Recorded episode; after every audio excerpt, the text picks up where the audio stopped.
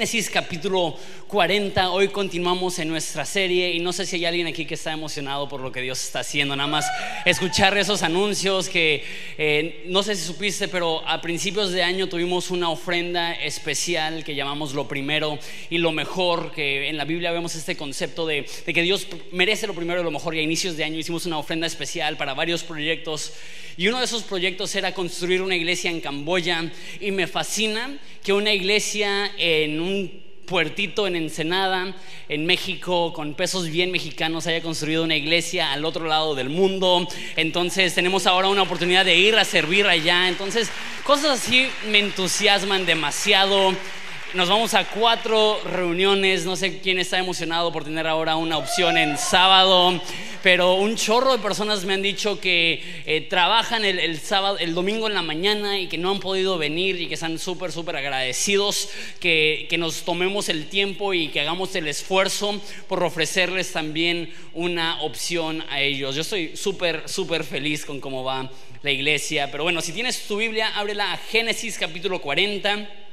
Hoy vamos a hacer algo un poco diferente a lo que normalmente hacemos porque es un pasaje muy largo que vamos a ver. Voy a leer el capítulo 40 entero y después voy a resumir el 41 porque el 41 son 57 versículos y prácticamente es la misma historia como cuatro veces. Faraón tiene un sueño y se repite el mismo sueño varias veces. Entonces no creo que tengamos que leerlo así tal cual para tener una buena idea de qué es lo que contiene este pasaje. Entonces leemos este, Génesis capítulo 40 dice así, pasado un tiempo el jefe de los coperos y el jefe de los panaderos del faraón ofendieron a su señor el rey.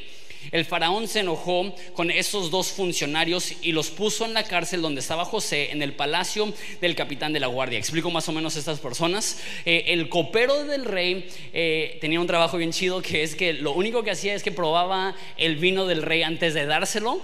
Este, entonces, pues imagínate si, si tú quieres un trabajo donde lo único que haces todo el día es estar ahí y de, vez en cuando probar una copita de vino, pues está padre, salvo que si está envenenada la, copa de vino, pues tú te mueres y el faraón no. Entonces eh, era un, puesto muy crítico porque dependía la salud del faraón en la honestidad de este hombre. Y el panadero se escucha como alguien que quizá trabaja en la panadería Ornelas o no, algo así, que están detrás de la cámara, pero eh, eso más bien es el jefe de, de los panaderos. Entonces él se encarga de que la cocina opere bien, de que el faraón tenga eh, pan dulce súper rico y también que nadie envenene el pan que se le da a faraón.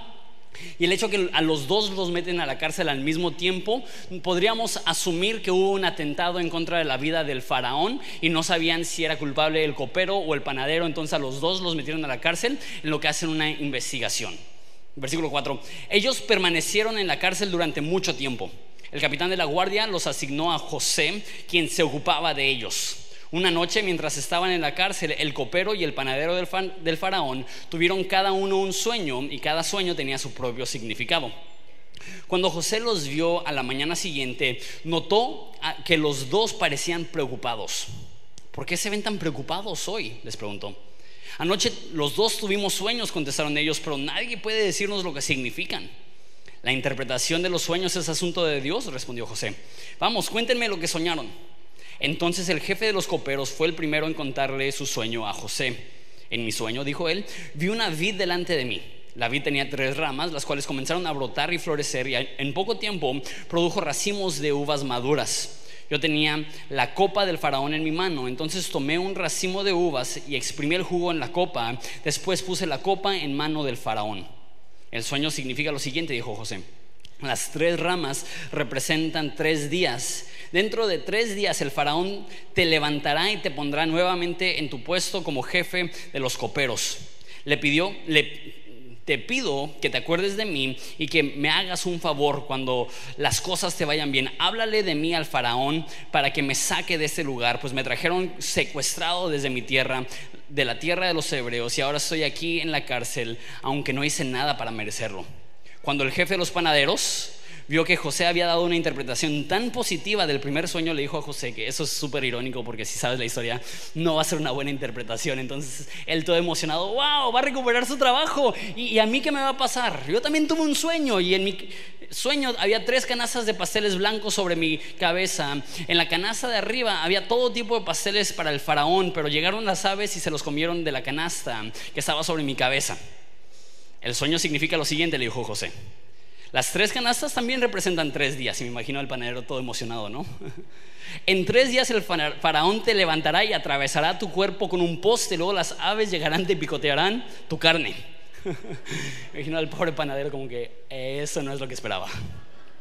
Tres días después era el cumpleaños del faraón quien preparó un banquete para todos sus funcionarios y su personal.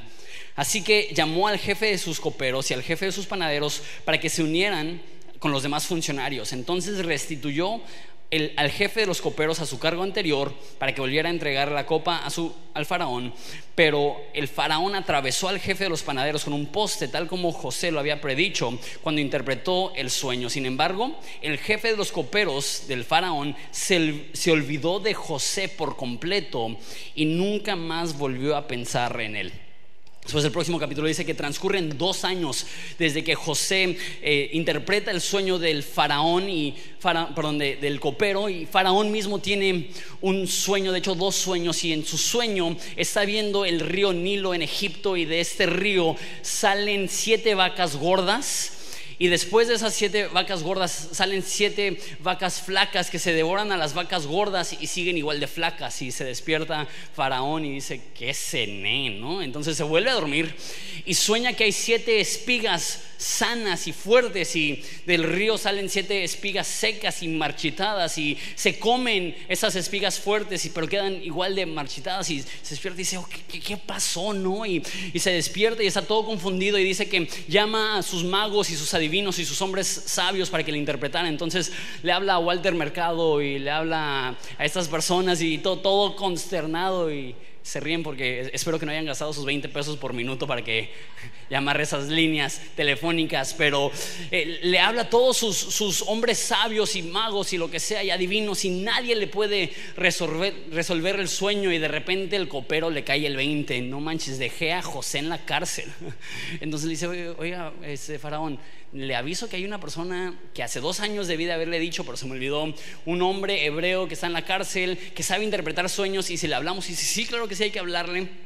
Entonces le hablan a José y José llega y le interpreta su sueño. Primero le dice, lo mismo que le dijo al copero y al panadero, la interpretación de los sueños es de Dios. Entonces, eh, pues le voy a pedir a Dios para que me dé la interpretación y le dice que las siete vacas gordas representan siete años de prosperidad y las siete vacas flacas representan siete años de sequía y los siete años de sequía van a ser tan tremendos que a menos de que se haga, haga algo en preparativo, la sequía va a destruir cualquier cosa que se pueda haber acumulado en los tiempos de de prosperidad. Entonces le dijo José al faraón, necesitas encontrar a alguien que pueda acumular impuestos para tener una reserva para que cuando llegue el momento de la sequía tengas ya en tus graneros suficiente comida para sobrevivir los siete años de sequía. Y faraón ve a José y le dice, pues tú pareces ser una persona bastante sabia, yo quiero que tú seas eh, esa persona y le da su anillo, que en ese entonces sería como una carta apoderada que podía tomar decisiones a favor del faraón.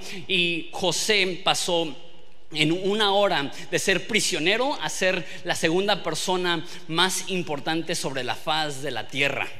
¿Cómo?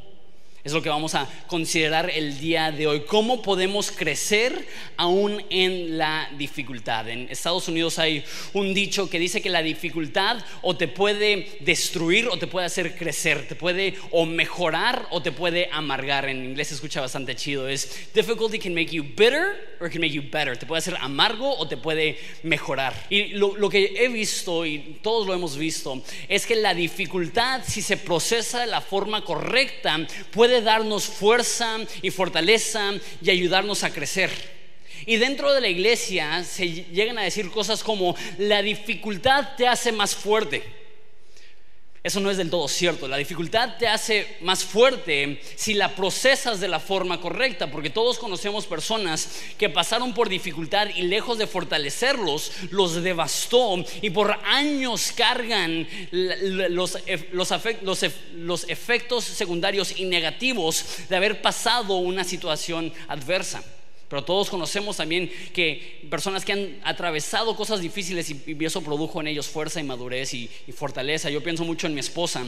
No sé cuántos conocen su historia, pero su mamá falleció cuando ella tenía 19 años tras una larga batalla de 5 años con cáncer. Y los últimos 6 meses estuvo en, estado terminal en el hospital y mi esposa la estuvo cuidando y se estaba quedando con ella. Y, y recientemente con mi papá me tocó a mí estar 3 semanas en el hospital y es un ambiente tan pesado y es una situación tan difícil. Y no me imagino estar con un familiar que amas. La mamá de Evelyn era su mejor amiga por seis meses y, viendo cómo poco a poco se va deteriorando. Y, ver cómo eso, Evelyn y yo todavía no éramos novios, éramos amigos, ya, ya la estaba observando, si saben lo que quiero decir. Pero observar cómo esa dificultad produjo en ella madurez y crecimiento y verla como una mujer de 19 años que era mucho más madura que la mayoría de personas que yo conocía, mucho más grandes que ella, vi cómo la dificultad si se procesa bien puede producir madurez. Pero al mismo tiempo todos conocemos a personas que con un resfriado ya están maldiciendo el cielo, ¿no? Entonces hay personas que la dificultad les lleva a crecer y hay otras personas que la dificultad les devasta. ¿Cuál es la diferencia? La diferencia es la actitud que tienes en medio de la dificultad. Se ha dicho muchas veces que no podemos escoger qué es lo que nos sucede, pero sí podemos elegir cómo reaccionamos y cómo respondemos ante lo que nos sucede. José no pudo elegir si lo iban a vender a la esclavitud o no. Sus hermanos lo vendieron, pero él pudo reaccionar y responder positivamente siendo el mejor esclavo de la casa de su jefe. Él no pudo escoger si iban a ser justos o injustos con él cuando lo mandaron a la cárcel, pero él pudo escoger ser disciplinado y honesto dentro de la cárcel para crecer y quedarse a cargo de toda la cárcel. Entonces no podemos elegir qué es lo que nos sucede, pero sí podemos elegir cómo respondemos a lo que nos sucede y, cómo podemos crecer aún en la dificultad. Habiendo dicho eso, tengo cinco puntos para nosotros el día de hoy. Y el primero es, ok, ¿cuál es la actitud correcta? El primer punto, la actitud correcta es el servicio. Me encanta esto de, José, que él no estaba en este eh, rollo de autolástima y de autocompasión, diciendo, ay, qué, mal me trata la vida, mis hermanos me vendieron en esclavitud, ahora estoy en la cárcel injustamente. No, él, dice que estaba sirviendo a los presos, que su actitud siempre era, aún en la dificultad, quiero ser de bendición y de apoyo a las demás personas, a tal grado que dice que después de, de, mucho tiempo que están en la cárcel el panadero y el copero, se despiertan y andan preocupados y José lo nota.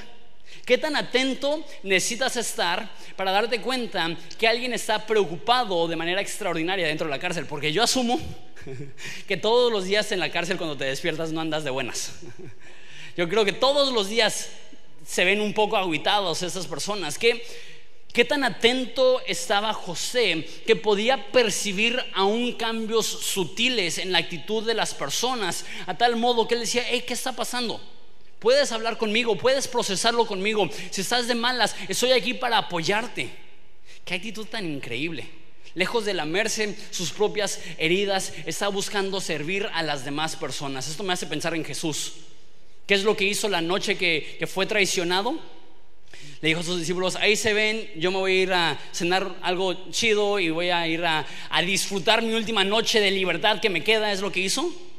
No, la noche que fue entregado se puso a lavarle los pies a los discípulos, que en su dificultad siguió sirviendo a las demás personas. Y yo creo que el ejemplo más grande de eso es Jesús una vez más, que cuando está colgando en la cruz, ve a su mamá soltera y ve a su mejor amigo y le dice a su mejor amigo, por, favor cuida, de mi mamá. Aún en su, en su dolor más profundo, Jesús no dejó de enfocarse en las demás personas. Lo más peligroso que puedes hacer es que en tu dificultad te enfoques únicamente en ti. y es lógico. O sea, no, estoy diciendo que te sientas culpable si estás pasando por un proceso difícil y eso te ha hecho como querer autoprotegerte o enfocarte en ti mismo. Eso es natural. pero eso no te va a ayudar. Cuando estás sufriendo, lo que necesitas no es enfocarte en tus necesidades, eso es lógica. Pero lo que necesitas en los momentos de dificultad es buscar cómo puedes ayudar a las demás personas por dos razones. Uno, te va a dar mayor propósito. Va a decir, sí estoy sufriendo, pero mínimo estoy siendo de apoyo, mínimo estoy siendo de bendición, mínimo estoy levantando los ánimos de las demás personas.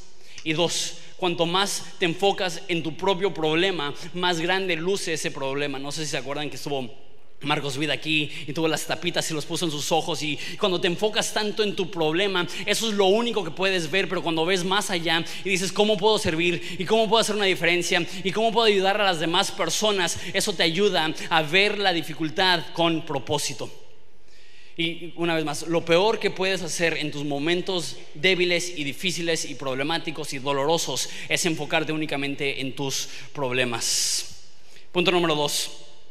Dios habla de formas inusuales. Creo que eso es bastante evidente en este pasaje. Habla al, al copero, al panadero y al faraón a través de, de sueños. Y se me hace curioso, de hecho, 20 veces alrededor en la Biblia hay, historias donde Dios habla a través de sueños. Más de la mitad de esos hay gente que no es cristiana. Qué interesante que Dios se expresa y se comunica con personas que ni siquiera le conocen. Quizá eso sigue pasando hasta hoy en día.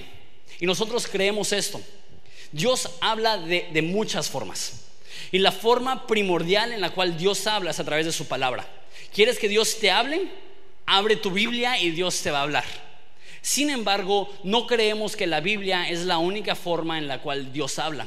Creemos que Dios puede hablar a través de sueños, Creemos que Dios puede hablar a través de otra persona, eso se llama profecía. Creemos que Dios puede hablar a tu conciencia. Creemos que Dios puede usar muchas formas, visiones para, para hablarte. Y quiero compartirles una historia de volada porque yo soy súper escéptico. Y cuando alguien se, me acerca y me dice, tuve una visión de Dios o, tuve un sueño, hay parte de mí que quiere rechazar eso, pero a mis 19 años, cuando apenas estaba empezando a servir aquí, fui a un retiro con varias personas de la iglesia. En la reunión anterior estaba una de las personas que fue a ese retiro. Fuimos a la Bocana, a la playa, a acampar por una semana, a estudiar la Biblia y nada más tener un retiro ahí. Y cuando íbamos de salida, una persona dijo, hey, quiero compartirles un sueño que tuve nos empezó a explicar que no, pues estábamos todos alrededor de una fogata y pasó un perro negro y nosotros así como que, ok. y pasó un perro blanco y nosotros como que, ¿qué se fumó este cuate, no? Y de repente había un cerro que se estaba incendiando y atrás de nosotros el océano estaba en llamas. Nosotros así como que, ¿lo pueden regresar? y así como que, ¿qué? O sea, está bien que sueñes eso, pero no lo compartas con la gente. O sea, hay instituciones en las cuales se van a querer meter. Y al tercer día estábamos alrededor de una fogata. Todas las noches tuvimos fogata, no había nada extraño de eso, pero de repente pasa un perro negro. Nosotros así como que, ay, mira un perro negro y de repente pasa un perro blanco nosotros, ay, Dios mío, ¿qué está pasando? Y no lo estoy mintiendo y tengo así testigos que estaban ahí también que en ese momento que pasa el perro blanco, hay un incendio en el cerro enfrente de nosotros y las llamas empiezan a acercarse hacia nosotros y el cerro estaba en llamas y nosotros así como que, ay, ¿qué le está pasando a este hombre, no? Que tiene sueños proféticos y ese día habíamos tenido bautizos y, y creemos que quizá Dios le estaba avisando de antemano lo que iba a suceder en ese día. ¿Y, y por qué Dios hace eso? O sea, yo sé por qué Dios me mostró eso, porque Dios quería convencer a un joven de 19 años escéptico que Dios sigue hablando. Y, que, que, Dios sigue haciendo cosas extraordinarias y milagrosas y no podemos descartar las cosas que no podemos entender porque hay ocasiones en las cuales Dios decide operar de una manera súper, súper extraña. Puede ser que sea a través de un sueño, puede ser a través de una visión, puede ser a través de una palabra profética de otra persona, qué sé yo. Lo único que sé es que Dios sigue hablando. Aún esta semana tuve un sueño que uno de los líderes de Horizonte eh, embarazó a su novia y me confesó en su sueño y yo me desperté así todo sacado de onda, así como, no manches. Y entonces fui y, hablé con él y le dije, oye, este, no te estoy acusando, pero, pero si me tienes que confesar algo, le dije, no, no, no te estoy acusando. Eh, pero tuve ese sueño y en ese sueño pasó eso. Y yo decía, no, no, no, no, nada de eso. O sea, obviamente le estamos echando ganas y sí hay tentaciones, pero, hemos sido puros sexualmente y, sí le creo, sí le creo. Pero Dios me, mostró eso, creo yo, a alguien le dio risa. Dios, Dios me mostró eso, creo yo. Uno, para que esta persona sepa, ok, es, esta es cosa seria, la pureza sexual es súper importante, lo hablamos la semana pasada aquí, y creo que también Dios me lo habló para que yo como líder, tenemos un chorro de líderes súper jóvenes, que yo pueda estar al pendiente, que yo pueda estar diciendo, hey, sé que es una batalla constante, sé que es una lucha diaria, estoy orando por ti, pero a lo que llego es Dios sigue hablando de maneras inusuales y no podemos cerrarnos a la posibilidad de que Dios nos hable de una manera extraordinaria. Una vez más, todo pasando a través del filtro de la palabra de Dios, no hay ningún sueño o visión o profecía que puede contradecir la palabra de Dios, pero erramos cuando pensamos que Dios ya no habla de maneras extraordinarias. Ahora, hablando de la dificultad, que es lo que estamos viendo aquí, muchas veces Dios usa la dificultad para afinar nuestros oídos a la voz de Dios. No fue hasta que entraron a la cárcel esas dos personas que Dios les habló a través de un sueño. Y algo que he notado es que muchas veces cuando estamos en el día al día tenemos tanta actividad y tanto ruido y tantas distracciones que se nos hace difícil escuchar la voz de Dios. Pero cuando pasamos por un proceso doloroso y difícil es como si se estuviera callando y calmando nuestras almas para poder, poder por fin escuchar la voz de Dios. Porque Dios siempre está hablando. La pregunta no es si Dios nos habla o no, la pregunta es si estamos escuchando, si hemos permitido que nuestra alma llegue a un punto donde estamos sensibles a lo que Dios está hablando. Y me encanta cómo lo dicen en inglés. En inglés dice, afinar tu oído a la voz de Dios. Me encanta eso, que, aprendemos o que Dios me está hablando, Dios me está guiando, Dios está poniendo sentimientos y pensamientos en mi corazón. Y una vez más, no, es que Dios abre los cielos y dice, así dice el Señor, y todos lo escuchen y wow, ¿qué está pasando? Más bien Dios habla a través de inclinaciones, impulsos en nuestro corazón que sabemos que no fueron nuestros propios pensamientos, sino que Dios los colocó ahí. Dios habla de formas inusuales. Punto número eh, tres. Y aquí inventé una palabra, entonces me perdonan por eso. Pero la Cristo dependencia es más poderosa que autoestima. Algo que me brincó en ese pasaje es que las dos veces José dice, la interpretación es de parte de Dios. Yo no puedo interpretarlo si no es Dios que me está ayudando. Y vemos cómo toma una postura de humildad que dice, te puedo ayudar, pero tiene que ser Dios a través de mí. Mucho se habla acerca de la, autoestima, que es eh, que tú creas que puedes, que, cuando tú te ves en el espejo, tú dices, sabes que yo, puedo con mis problemas, yo puedo salir adelante, yo, yo, soy lo suficientemente inteligente, yo soy lo suficientemente apuesto, yo soy lo suficientemente eh, habilidoso para poder salir de esa. Esa es la autoestima. La Cristo dependencia nos lleva a ser un poco más honestos con nosotros mismos y decir, ¿sabes qué? Soy bien débil, soy bien frágil, soy bien fluctuante, soy bien cambiante, pero ¿sabes qué? Aún un hombre tan débil como yo en manos de Dios puede hacer una diferencia porque no estoy dependiendo de mis habilidades, estoy dependiendo del poder de Dios a mi favor. Y me encanta ese contraste. Me encanta que pasa de ser una persona súper, súper orgullosa y, súper llena de sí mismo el principio de la historia y al final ya de, de esta historia vemos una persona que dice, sabes que yo no puedo hacer nada.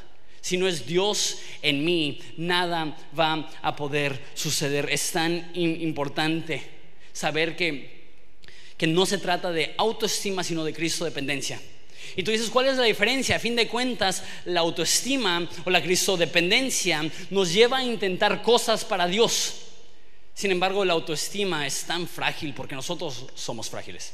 Y te puedes convencer, yo puedo. Te puedes convencer, soy lo suficientemente bueno, soy lo suficientemente inteligente, pero en el momento de la prueba eso nunca va a ser suficiente. Porque nosotros no somos todo eso. Pero la dependencia de Dios te lleva a decir, ¿sabes qué? Yo no puedo, pero Él sí puede. Yo soy débil, pero Él es fuerte.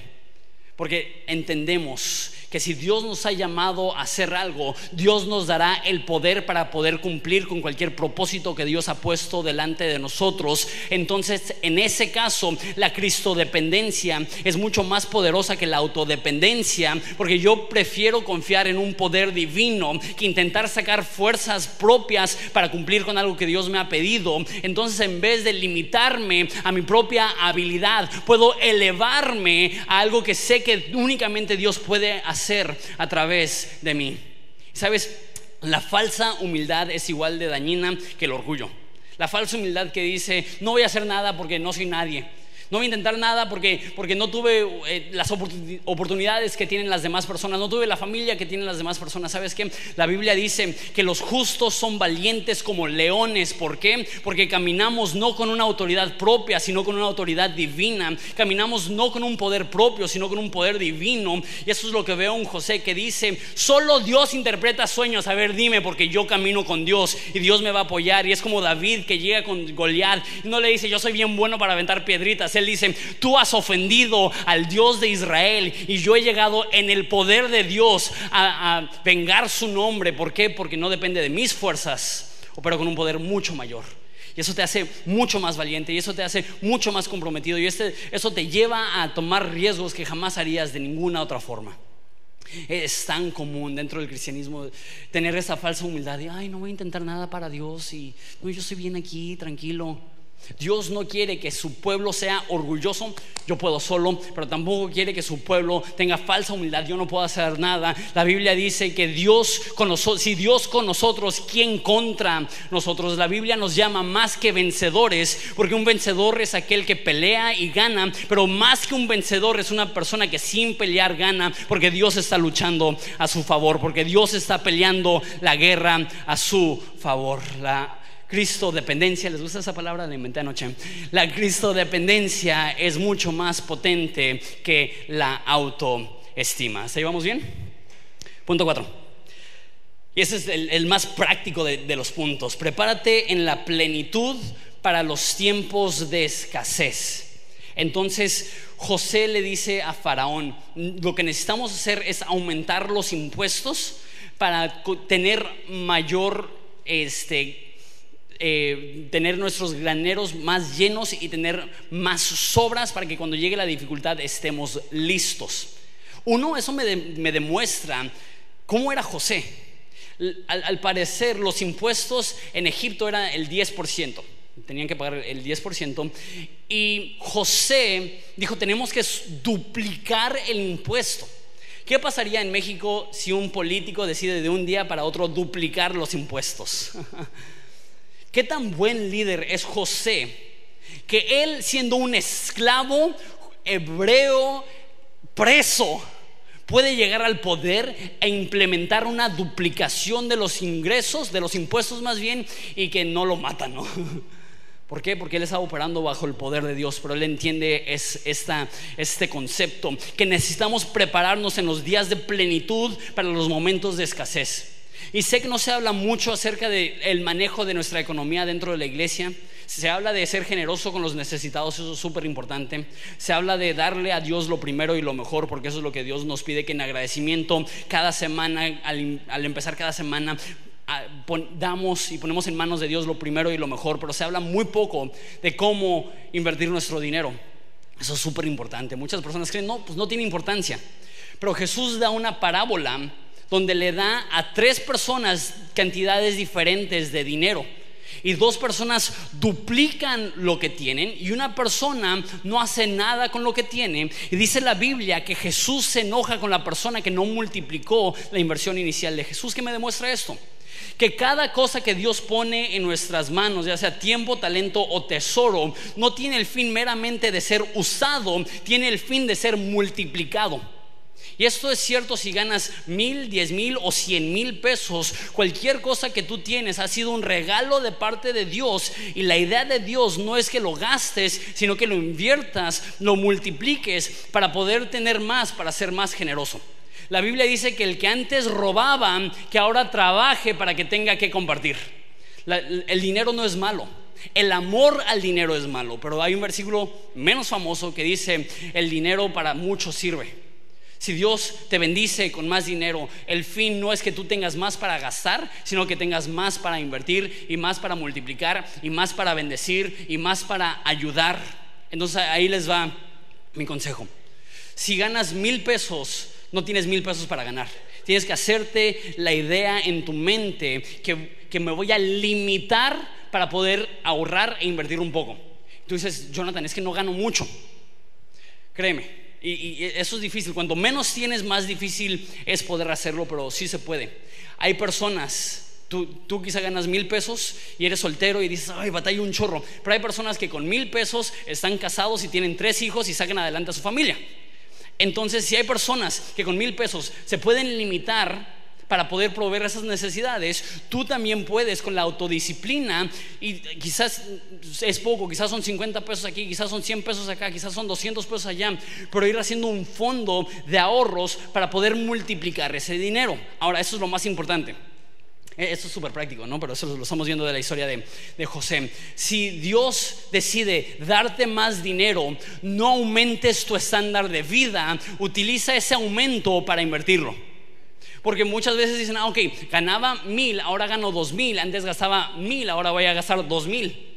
Pero si ganas mil y de repente ganas dos mil y sigues viviendo como si ganaras mil y ese excedente lo usas para invertir, para ahorrar, eso es sabiduría.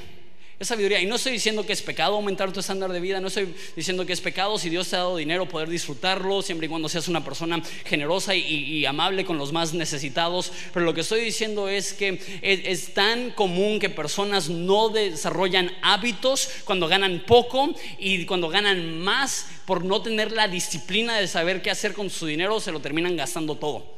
Yo conozco personas que ganan un chorro de dinero que tienen menos libertad económica que gente que gana bien poquita, porque la pregunta no es cuánto ganas, la pregunta es qué tan disciplinado eres con lo que ganas. Es el tema práctico. Hablando otra vez de, del sufrimiento y, esto. El pastor Liva El Dusco tiene una frase que me encanta que dice que tenemos que entrenar para la prueba en la cual no estamos todavía. Entonces usa, ahora hablando espiritualmente, los momentos de abundancia para prepararte para los momentos difíciles. Que eh, es tan importante prepararnos si nos está yendo bien para los momentos difíciles. La, promesa de la Biblia más fea, porque a todos les encanta decretar las promesas de Jesús, ¿no? La promesa que a nosotros menos nos gusta es, en este mundo tendrán aflicciones. Nadie dice, ay, sí, Señor, amén, lo recibo. Pero Jesús promete, en este mundo habrán aflicciones. La pregunta no es si vas a sufrir, la pregunta es cuándo y qué tan profundo vas a sufrir.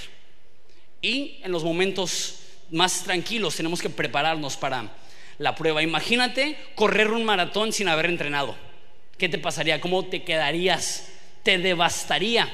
Por eso, antes de la prueba, necesitamos ir entrenando y las personas que corren un maratón tienen que entrenarse con meses o hasta años de anticipación. De la misma forma, antes de sufrir debemos de prepararnos. En fútbol americano tienen esta frase que significa blindsided o que te peguen a ciegas.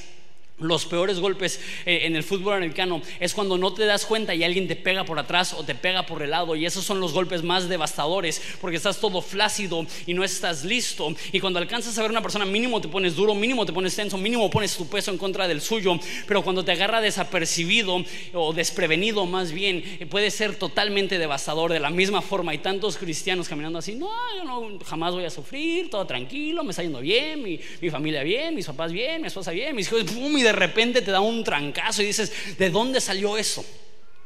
¿Cómo nos preparamos para la dificultad?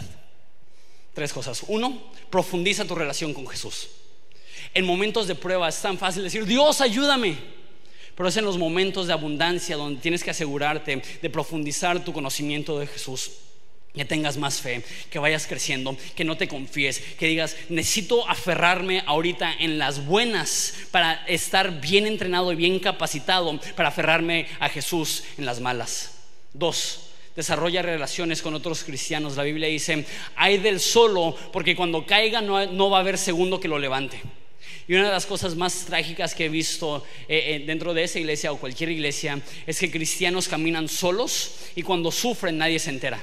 Y no es que la iglesia sea fría, no es que la iglesia sea apática, sino que en los momentos que no había adversidad, no sentían la necesidad de invertir en las demás personas y ahora que están pasando por su momento de necesidad, no tienen las amistades desarrolladas para que las personas puedan estar al pendiente de ellos.